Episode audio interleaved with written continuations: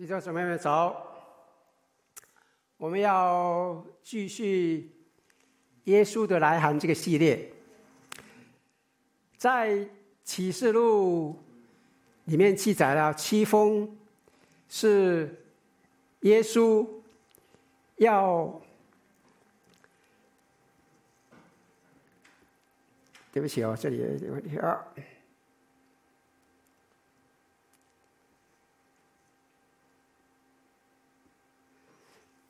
七封写给当时称为小亚细亚，就是当今的土耳其的啊，土耳其的七个古老教会的信。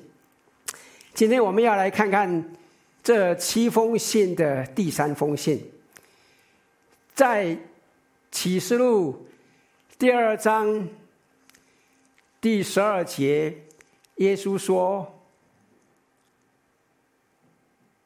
你要写信给别加摩教会的使者说：“哈，那有两刃利剑的说，所以是很清楚的，这是写给别加摩教会的信，是写给深陷困惑的基督徒的一个信。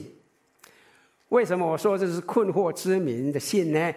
或许让我们。”来探讨一下哈。首先，这里那有两刃利剑的，这是什么意思？那我们来先看看别迦摩的简介。别迦摩是整个小亚细亚的首府，而在当时，罗马的总督府就是设立在首府，也就是这里的。别加摩，所以小亚细亚的总督府就在这里。别加摩，而当时的罗马呢，只有每一个省的总督拥有所谓的 u s g r a d i a 意思就是正义之剑。g r a d i a 是罗马那个斗士那个所佩戴那个那个那个锋利的两刃利剑啊，而罗马的总督总是佩戴着这样的一把剑，但是呢，他不是拿了那一把剑到处去砍人、去杀人，是一个象征，一个只有他才拥有权宣布死刑的象征，只有总督佩戴这个剑，这个总督有那个权柄。这个就是为什么在福音书里面，我们看到当耶稣基督受审的时候，他们要去找到该省的总督比拉多来批准的原因，因为没有其他的人有权宣布处他死刑，因此呢，这个罗马总督呢，总是佩戴的剑，表明什么？表明说我是在这里负责的，我是你生命的最终权威。我决定了你的命定，而别加摩的基督徒当然就很惧怕啦，因为他们实际上要因着他们的信仰而面对会被处死的情况。所以在看到这样一个背景下，我相信你能够了解耶稣为什么对这个教会说。你要写信给别迦摩教会的使者说，那有什么的说？那有两刃利剑的说。耶稣实际上在这边是说，不，不是罗马总督控制你的生命，罗马总督不是你生命的最终权威，其实我才是对你的生命、你的命定。拥有最终决定权的，请注意这一点哈，因为这里的重点是什么？亲爱的弟兄姊妹们，无论您担心什么，政府的任何的法律通过不通过，对你的命运没有最终的决定权。您的出生家庭。并不能够决定您的命运，你自己过去的愚蠢错误，并不能够决定您的命运。别人对您的看法，并不能够决定您的命运。只有神能够决定您的命运。我希望我是讲清楚了。你的命定是掌握在一个很强大、很有能力，而且非常爱你的那个神的手中。这就是给这个教会这句话的意义。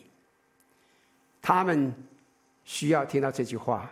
说实在的，您我也的确真的需要听到这一点。您在神的手中，我在神的手中。另外呢，请注意这一点哈，在别迦摩。在一千英尺高的山顶上，有数十座寺庙，一座又一座啊，一层又一层，彼此叠放，俯瞰着其余的城市。这是别迦摩的宗教政治中心。而你看看经文哈，耶稣为这个地方，他使用了一个非常。有趣的名称，耶稣说什么？耶稣说：“我知道你的住所，你的居所，就是有撒旦座位之处。”这是什么意思啊？其实我们不是很确定，但是呢，我们从那个背景里面，这里有几点啊，我们需要注意一下。首先呢。跟别迦摩有关的哈，最常见的图像是蛇。我们可以在一些别迦摩所铸造的硬币当中看到，他们都是以蛇为特征，因为别迦摩的蛇几乎存在于那里每座寺庙的仪式当中。例如，你看到蛇在这个硬币上爬出。男子吗？哎，这个怎么会？啊，这里哈，好，看到没有？这个男子被称为 Sister Mystica，他被用来形容哎，容纳在尼底尼奥斯这个神庙的奠基仪式当中使用的那个神圣蛇。这个神呢，尼奥底亚斯了，是享乐狂欢狂欢的神。这里又是另外一个例子，啊，这个硬币上显示了一条蛇，啊，盘散在这个神圣的岩石上，啊，这个是敬拜阿波罗的一部分，这也是别迦摩所拥有的。另外呢，这个显示。蛇缠绕在这个杖上，啊，所以你可以看到我们现在有些那个那个医院里面这个东西啊，你看啊，这个是治愈之神 Asclepius 的这个象征。如果他们说，如果你想病得医治，你可以到位于别加摩的神庙里面去，告诉祭司你想治愈的病痛，然后呢，他们会说好，我们来为你举行一些仪式。然后他们会给你一些镇定剂，那么接着呢，他们就要求你呢躺在寺庙那凉爽的大理石的石板上，啊，然后他们会将蛇释放出来，让蛇在地板上爬行。如果哎一条或者是很多条蛇爬爬爬爬在你身上，而且。盘踞在那里睡觉，那么就表明那是神恩宠的记号啊！神恩宠的记号。那么说，这意味着您的疾病可以得到痊愈。有没有人想要去找他的？我相信大概没有哈，很奇怪，是不是？啊，那么别迦摩另一个神庙哎。就是这个埃及的神，Sorapis 的那个神庙，这个 Sorapis 神呢，经常是被描绘什么？有人的头，却拥有蛇的身体。各位看到没有？好，在别迦摩，我们可以看到蛇跟蛇的图像遍布在各个地方，因此这一节经文可能使用了所有这些蛇的图像来带出背后的意义。我相信各位可以理解哈，圣经当中最常见表明撒旦的象征是什么？是蛇，是不是啊？同意吗？那么这里或者呢，也可以表明呢，宙斯的神庙。这里看到的是，其实是受宙斯神庙的遗迹啊，剩下的其实不多，因为在一千八百年后代期哈，那个一个考古学家，德国的考古学家，将这座神庙。一块一块的拆除下来，并且带到柏林去，然后有一段很长的时间里面，这座神庙里面的东西就被存放在一个隐藏的仓库当中，直到在一九三零年，别加摩的博物馆在柏林开放，当时他们重建了。宙斯神庙也重新设立了宙斯的祭坛，请注意哈，从别加摩的山脚下仰望宙斯的祭坛时，它看起来就像是一个很雄伟、有双背的那个宝座，看起来就像是一个正在等待一位大神的一个椅子。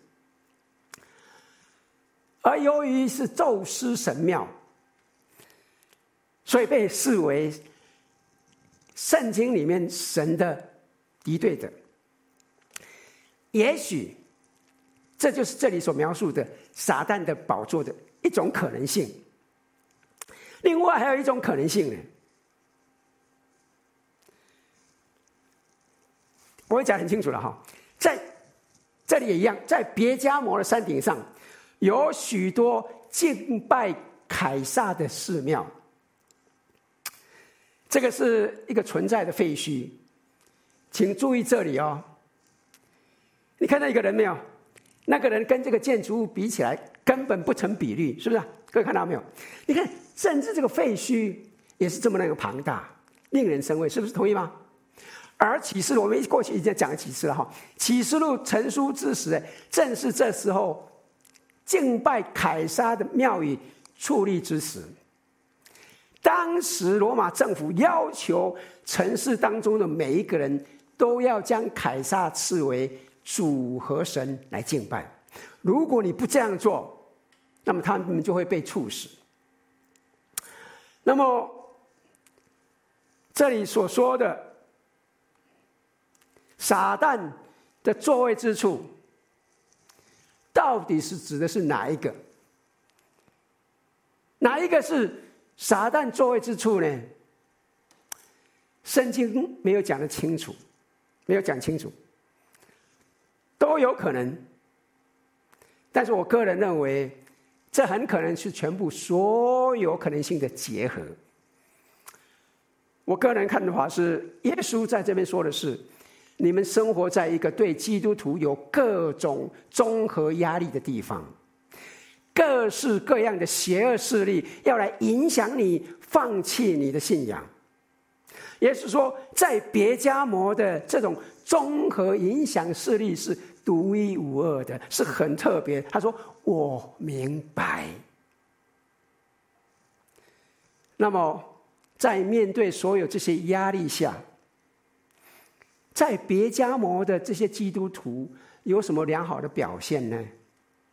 耶稣接着在下一节他就说了：“他说，当我忠心的见证人安提帕在你们中间撒旦所住的地方被杀之时，你们还坚守我的名，没有弃绝我的道。”再一遍，请注意。圣经没有告诉我们任何有关安提帕这个人的任何资料，没有。但是我们根据其他一些古代的文献里面，可以看到一些细节。为什么耶稣提出他是一个榜样？因为他是当时在别加摩教会的主任牧师，他当时被要求要在山上的神庙里面去敬拜凯撒为主为神，但是他拒绝了。而在他被拒绝以后，哎，他就被放在一个空心的黄铜公牛的雕像里面，然后呢，他们在下雕像下面点了火。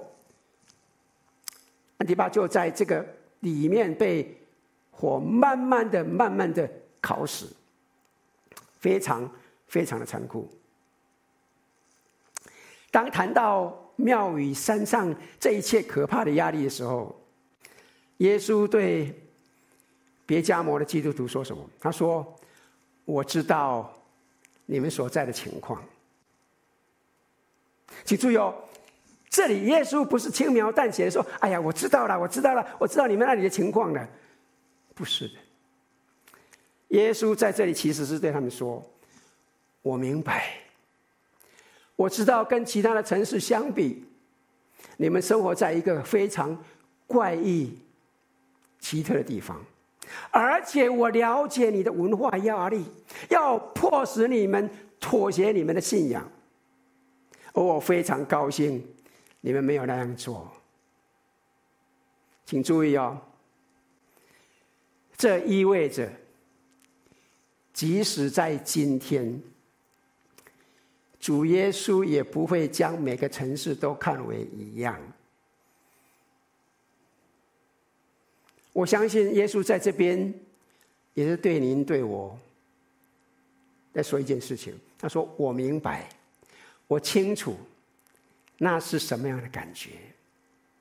那是什么样的感觉？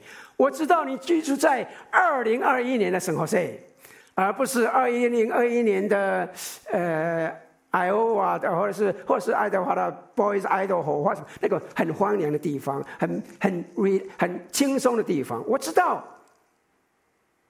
当然了，我们真的没有什么可以跟别家摩教会所受的压力来相比的，但是。在这里，我们有我们自己的压力，同意吗？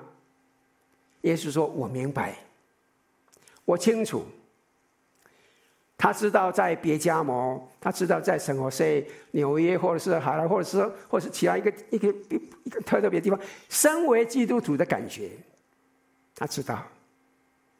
所以呢，他就提出了在充满挑战的文化当中，就像我们这边充满了挑战哈。基督徒需要拥抱的三个重要真理，请各位注意一下。请各位注意一下，在这里，耶稣对别迦摩的基督徒说什么？耶稣是不是对别迦摩的基督徒说：“我知道你们那里的情况啦，所以怎么样？”赶快离开别家摩，搬到别的地方去啦！我知道你们在整合是很累啦，哎呀，各样的问题啦，同性恋的，对孩子的，哎呀，这个地方不好啊，赶快搬离开，到到德州去了。他是这样讲，不是。亲爱的弟兄姊妹，问题不在于别家摩地区有基督徒，那个不是问题。问题是在基督徒身上有太多的别家魔思维。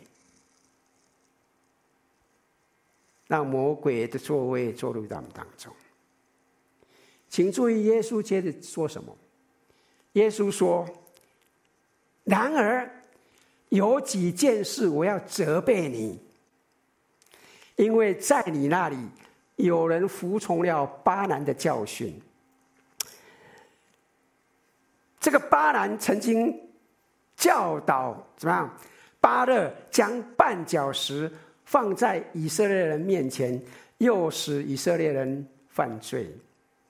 我们知道巴兰跟巴勒是旧约当中一个故事里面的人物，在民数记二十二章就记载了这件事情。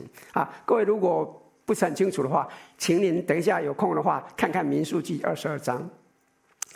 当时呢，以色列人刚刚从埃及出来。摩西呢，带领以色列人出埃及以后呢，就在约旦河东边的摩押平原安营。他们期待着很快的进入迦南美地，但是他们碰到一个敌人，摩押的国王巴勒。摩押的国王巴勒带领军队来攻击他们，可是呢，巴勒的军队战不了以色列人，所以他就十分的恐慌。圣经告诉我们，于是呢，他就打发人呢，拿着礼金去找先知巴兰，为什么？为他咒诅以色列人。啊，长话短说，长话短说，他们就上到一座高耸的山丘上，俯瞰着以色列人扎营的山谷。巴兰就拿长袖的袖子卷起来，伸手伸开双臂，准备要对以色列人来宣布一个超自然的咒诅。但是呢，当他张开了嘴，他所说的却不是咒诅，而是从神直接得到的祝福。愿神大大的赐福以色列人。这旁边的巴勒看着说：“哎，没有搞错啊！”我付出这么大的一笔钱，不是要你来祝福他们的，是要你来咒诅他们的。你说哦，对不起。巴兰说好，巴兰就再次的尝试，结果再次的祝福。他一连三次要来咒诅以色列，却反传了三次的祝福。事后呢，巴兰就来到巴勒那里，他说。哎呀，你无法使用军队击败他们，我也无法用超自然的能力击败他们。我们需要改变计划。那么这里我有一个主意，让我们呢去找一些非常漂亮、非常性感的妓女，让他们进到以色列的营地里面去，引诱他们的男人。让他们与这些女人呢发生性关系，他们当中的一些人呢会爱上他们，他们甚至会娶这些女子为妻。然后呢，当这些妇女们继续敬拜异教的神的时候，他们的丈夫也会去受到影响，也会去敬拜异教的神。他说：“那么基本上。”以色列这个民族就会消失，因为使他们显得那么独特的是他们的独一的真神一神论。他们相信独一的真神，但是当他们开始敬拜异教的神的时候，他们就不再相信独一的真神，他们就失去了他们的根基，他们就失去他们的神学，他们这个民族就会消失不见。到那个时候啊，哎呀，我们的任务就完成了。你根本不需要携带什么武器，不用一兵一卒就能够赢得这场战争。因此呢，他们就这样去行，尝试去执行了，而且几乎成功。这个就是耶稣在这里所指的故事。那么，为什么在这个举这个例子？这个跟别加蒙的基督有什么关系？有关系，什么意思？注意，弟兄姊妹，请你注意哦。罗马帝国拥有那个正义之剑、仁义之剑，可以促使他们的仁义之剑。这把两刃的利剑显然没有威胁到当地的基督徒，没有。他们的牧师说：“你们可以杀了我，我们不会否认我们的主基督。”庙宇里面那些超自然、怪异的神秘力量。也同样没有威胁到他们，也就是说，他们非常的坚强，但是他们也有软弱之处。这就是耶稣在这里所说的。接着，耶稣说什么？耶稣说：“这巴兰教导巴勒，诱使以色列人犯罪，以便他们可以吃祭拜给偶像的食物。”并且犯下奸淫的行为。同样的，你那里也有人照样服从了尼哥拉一党人的教训。耶稣在这边讲的什么意思？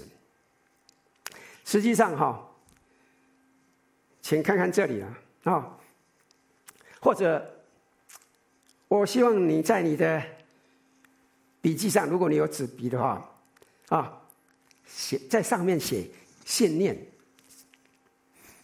然后呢，在你的下面呢写一个行为，信念在上面，行为放在底部。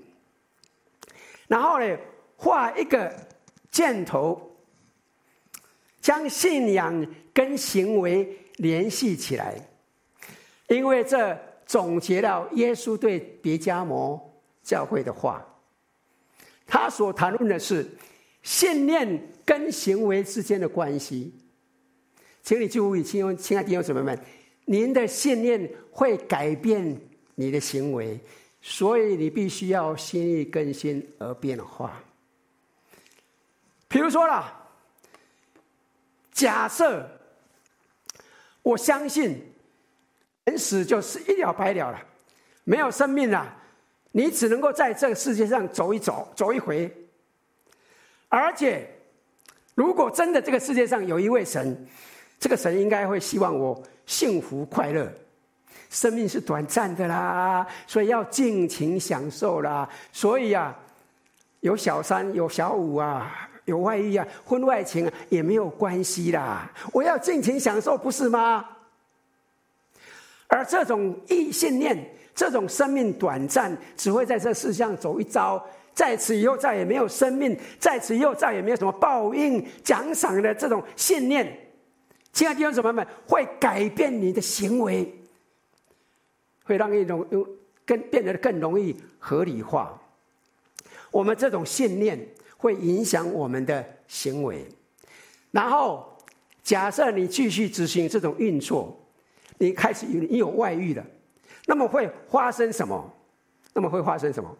那么怎么样？就会你的举止就会改变你的信念。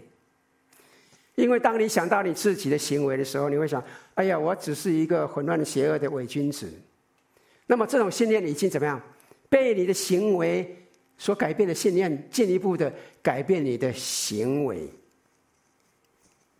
我既然是一个伪君子，我就不配去到教会，我不配听到神的爱，因为我已经越过了界限，神肯定不再爱我了，神肯定厌恶我了。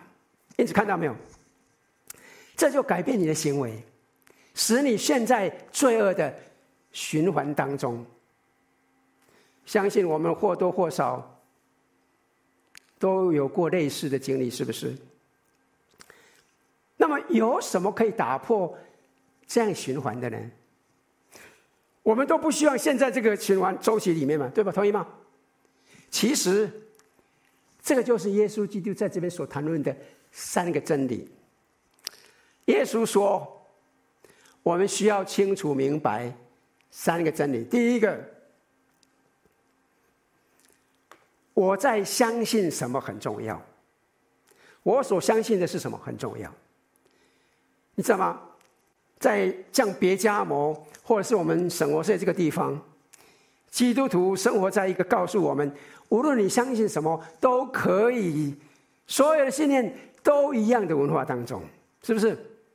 但这显然不正确的，因为不同的信念会导致不同的结果。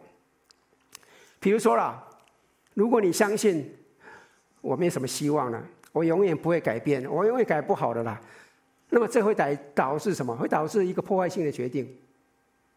如果你相信我这个太好了，我这个很美，全世界你们都很笨，就是我最聪明啊，我不需要改善了。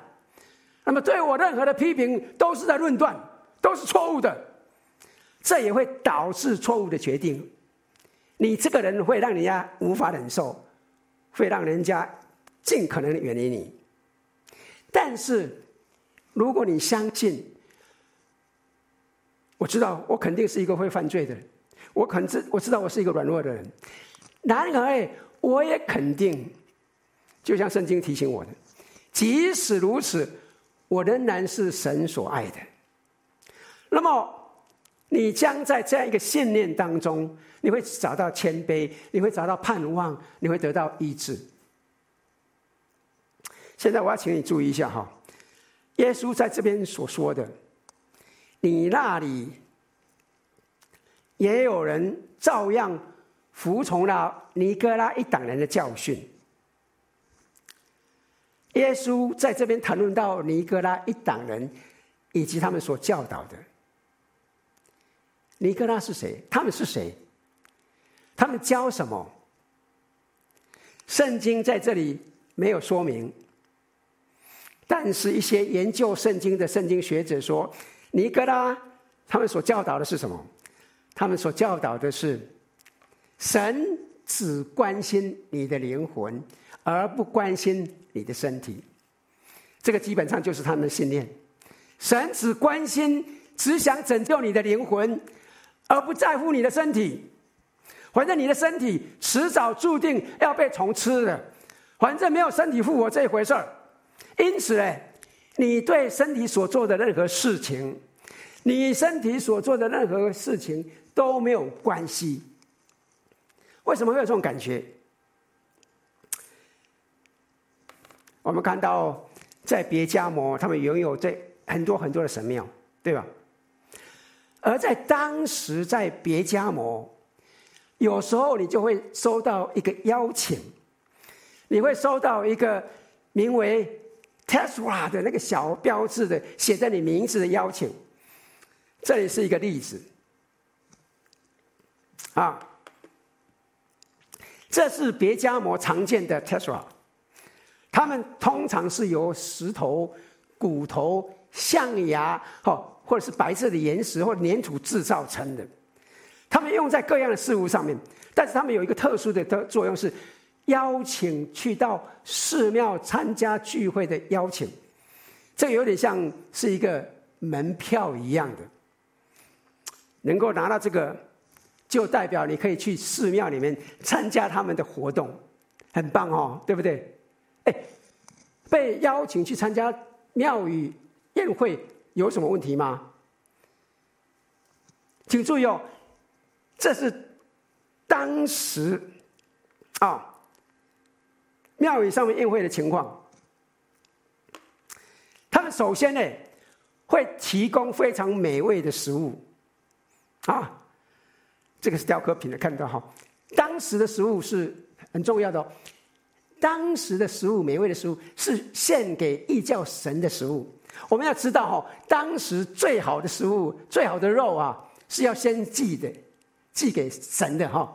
哦，所以他们当时在庙里面那些食物是最好的，也就是说是最棒的，就有点像是我们这边最高级的、最高档次的米其林最好的餐厅所提供的高档食物一样。哇，棒！然后呢，在饭后呢。他们就会举行跟庙里面的祭庙祭狂欢在一起的那个狂欢，哇，听起来很奇怪哈。而尼哥达尼哥拉一党的人说什么？你可以去做的啦，这很棒的，很酷的。因为无论你对自己的身体做什么，神都不会在乎的啦。对神而言，重要的是你的灵魂，无论如何。你的身体都会去朽坏的，所以就尽情享受吧。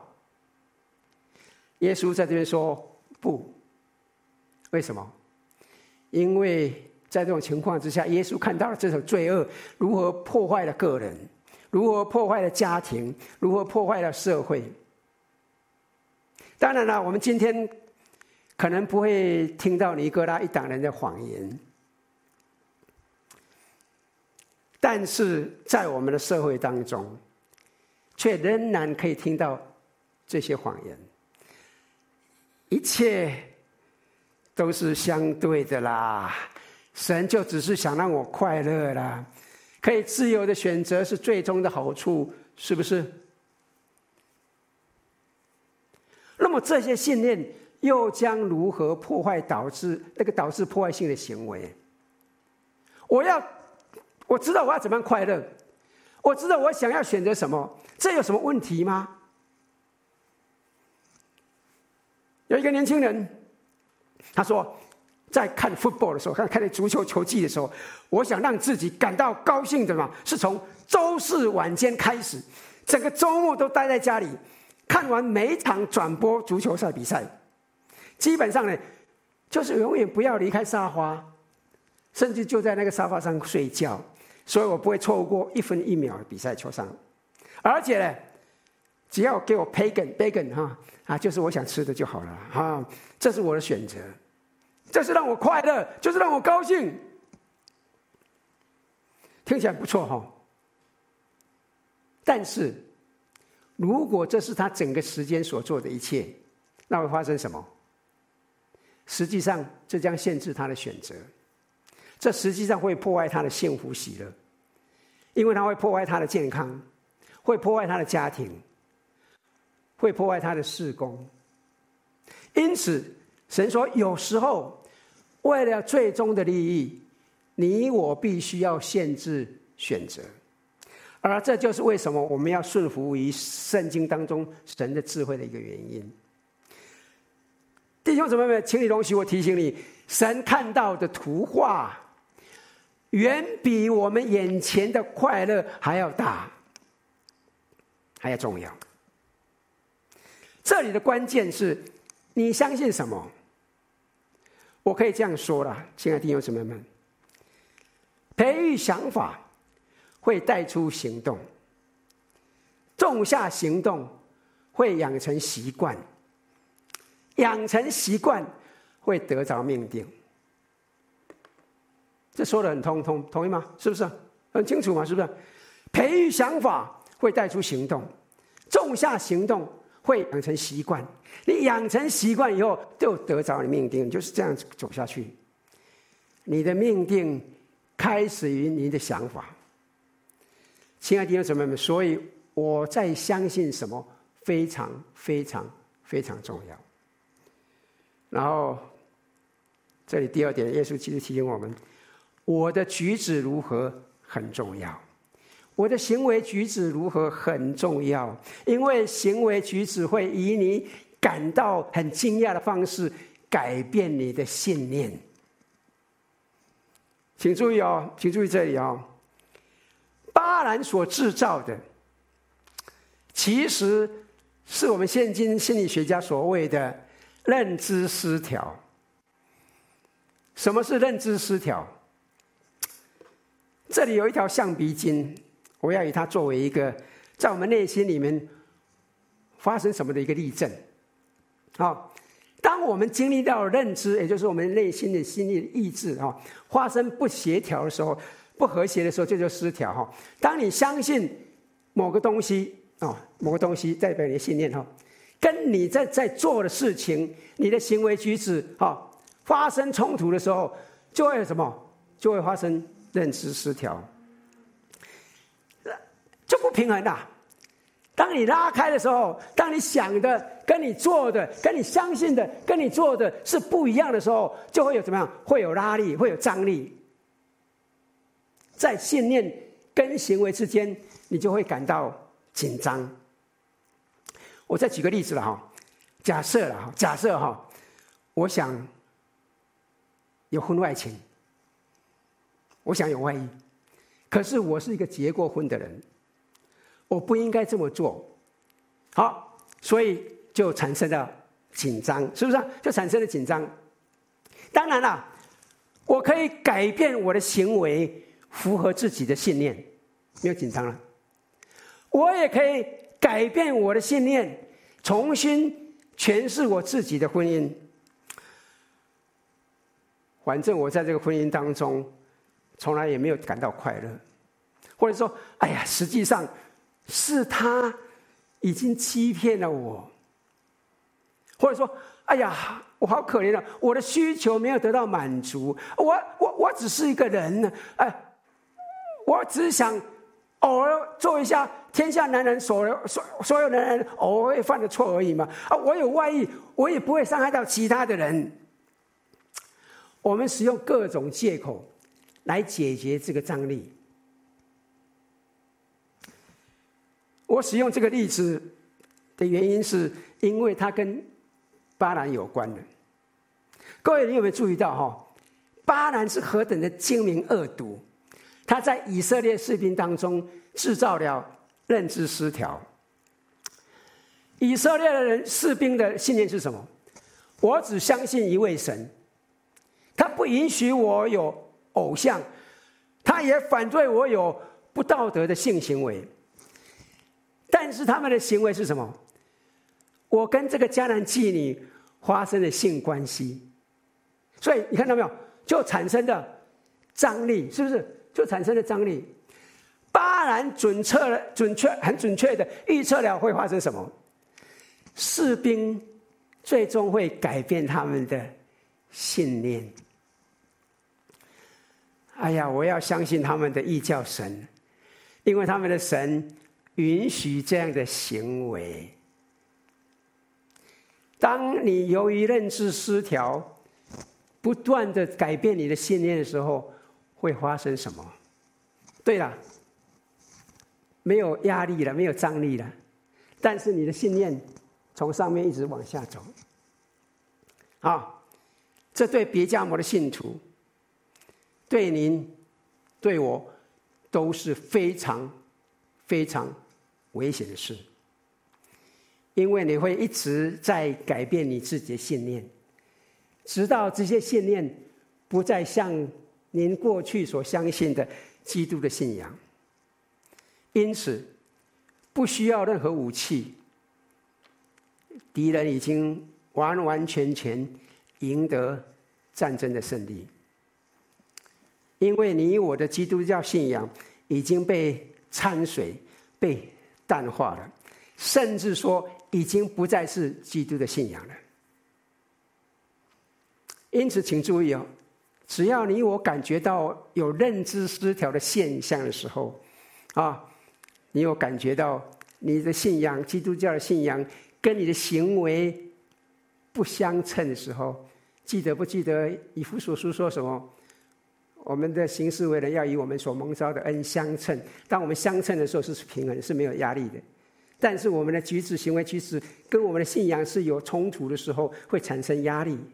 你要么就是改变你的行为，符合你的信仰；要么你就是改变你的信念，符合你的行为。亲爱的弟兄姊妹们，当你感觉到你有认知失调的现象的时候，你需要一次又一次的问问你自己这个问题：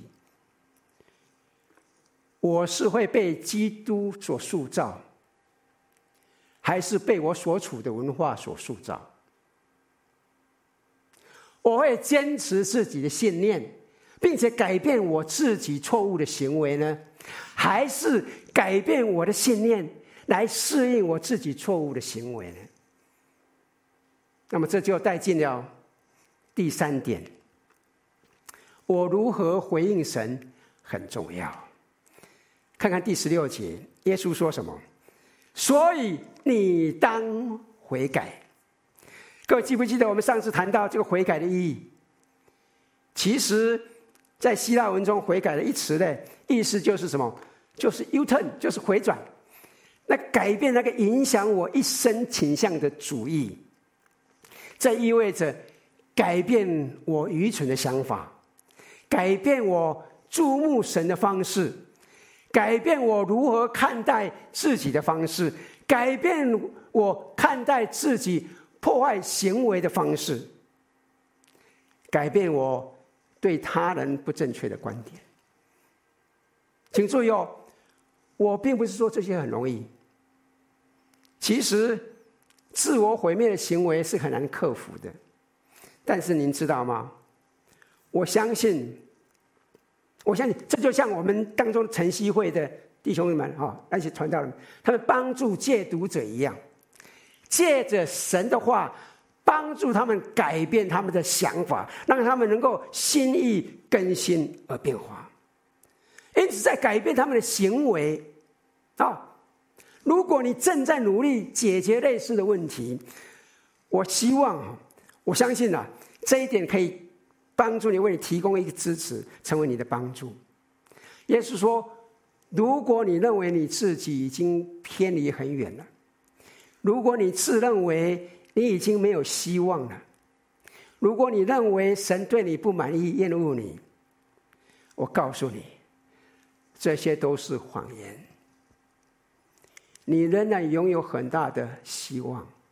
耶稣说：“我要给你悔改、回转的邀请，赶快回转来。”然后他说：“我要告诉你，我也为你准备了奖赏。看看这些奖赏。”耶稣说：“圣灵送像众教会所说的话，凡而有的就应当听。得胜的，请注意哈、哦，很多人搞不清楚得胜了。这封信是写给教会的信。”所以得胜不得胜跟救恩是无关的，重点是得不得奖赏。这里说，对于那些得胜的，我必将那隐藏的马拉赐给他。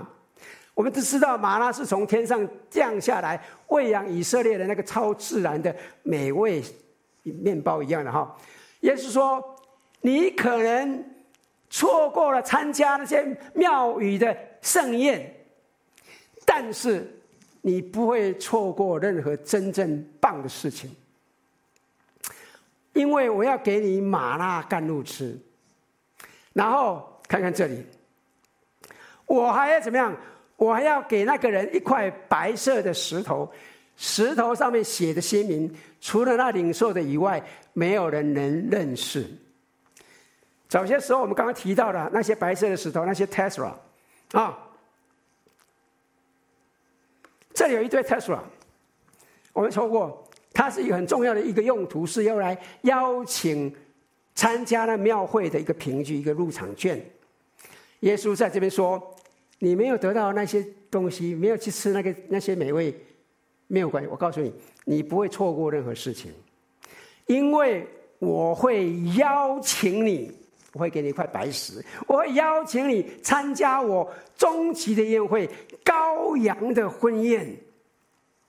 耶稣说：“我知道你住的地方，我明白在你所住的城市、社区，在你所处的行业，甚至在你出生的家庭当中，你可能会因为你是基督徒，你感到被迫害，你感到被边缘化。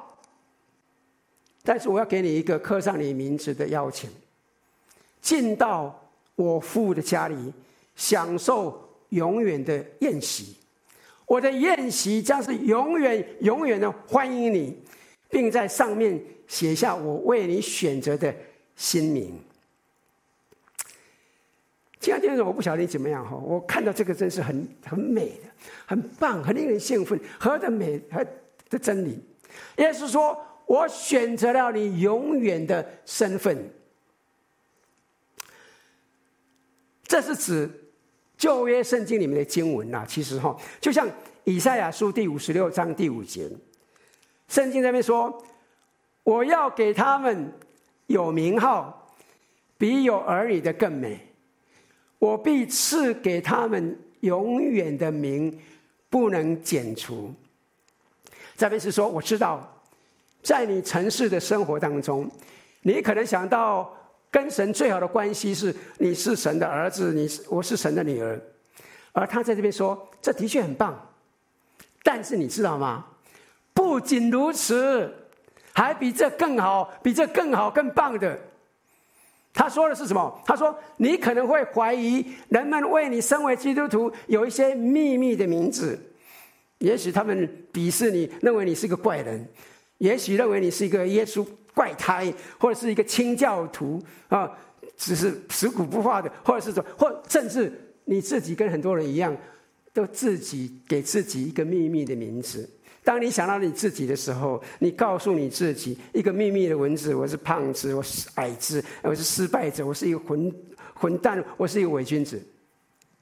耶稣说：“不要，不要这样做，不要让你的社会来定义你。”不要让你的工作来定义你，不要让你的文化来定义你，不要让你的原生家庭来定义你，不要让过去的失败、自己的自责来定义你。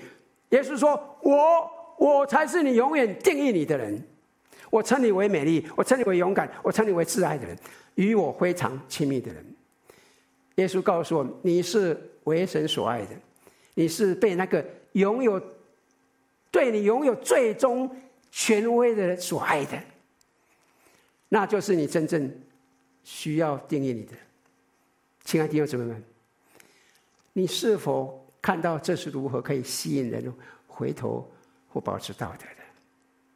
亲爱的弟兄姊妹们，耶稣基督，你你这么，我们一天到晚就斥责人，停下来，不要做这件事，你这笨蛋，你这坏蛋，不要做这个，不要做那个。亲爱的，你注意、哦，很多时候你发现，这些人永远不会赢得赢得这场战争。事实上，你用这种负面的做法的话，你会发生什么？当人们的认知失调的时候，当人们认知失调的时候，常常不是改变我们的行为来符合我们的认知，很多时候是改变我们的信仰来符合我们的行为。当人们遇到认知失调的时候，它会使人更容易的放弃信仰。当人面对一切都是负面的时候，很容易把信仰抛在后面。但这不是耶稣对待他们不道德的方式。他说：“你可以凭着我的恩典悔改，凭着我所赐给你的恩典悔改。如果你被那虚伪的爱情所吸引，他说：‘注意，注意看我的爱是怎么样一个更好的爱。’亲爱的弟兄姊妹，我希望你看到，远离虚假之爱的方法是记住美好的爱。亲爱的弟兄姊妹们，不要再困惑了。”所有让尼哥拉一党的人跟你我误入歧途的，其实是一种虚假的爱。当我们对某一个人、某一个政客、某一个政策，或者是成功，或者是对某个上瘾的行为着迷的时候，你会注意到，我们会全力以赴，把我们的心都迷迷糊糊、不知不觉的就给了出去。而得以逃避、远离这种虚假之爱的唯一的方法，是看到我们在耶稣基督里面所拥有那个更好的爱，因为那是唯一可以永远消除紧张的。亲爱的弟兄姊妹们，请注意啊，在这个充满挑战的文化当中，你相信什么？你的举止如何，以及你如何回应神，真的，真的，真的非常重要。请问，你相信什么？你的举止如何？你要如何来回应神呢？盼望你我今天从神的话语里面得到帮助，能够从我们的困惑当中跳脱出来。让我们一起来祷告。天父，你来帮助我们，帮助我们在这个混乱的时代里面，在这个动荡的环境里面，在这个对我们的信仰产生冲击的地方，主啊，你来帮助我们，帮助我们坚持我们的信念，让我们看到我们所相信的是真实的，以至于我们有那个。能力从你那边来的能力，从你那边来的智慧，从你那边来的勇气，能够改变我们的行为，来符合我们的举止。主，帮助我们，让我们的行事为人，能够完完全全的与我们所蒙召的恩相称。主啊，赐福我们在座的，主啊，让我们今天看到的，是你对我们真实的爱，而不是环境周遭的人事物。所带给我们那虚假的爱，帮助我们定睛在你身上，得着真正的福气。我们谢谢你，感谢赞美主，奉靠主耶稣圣名，阿门。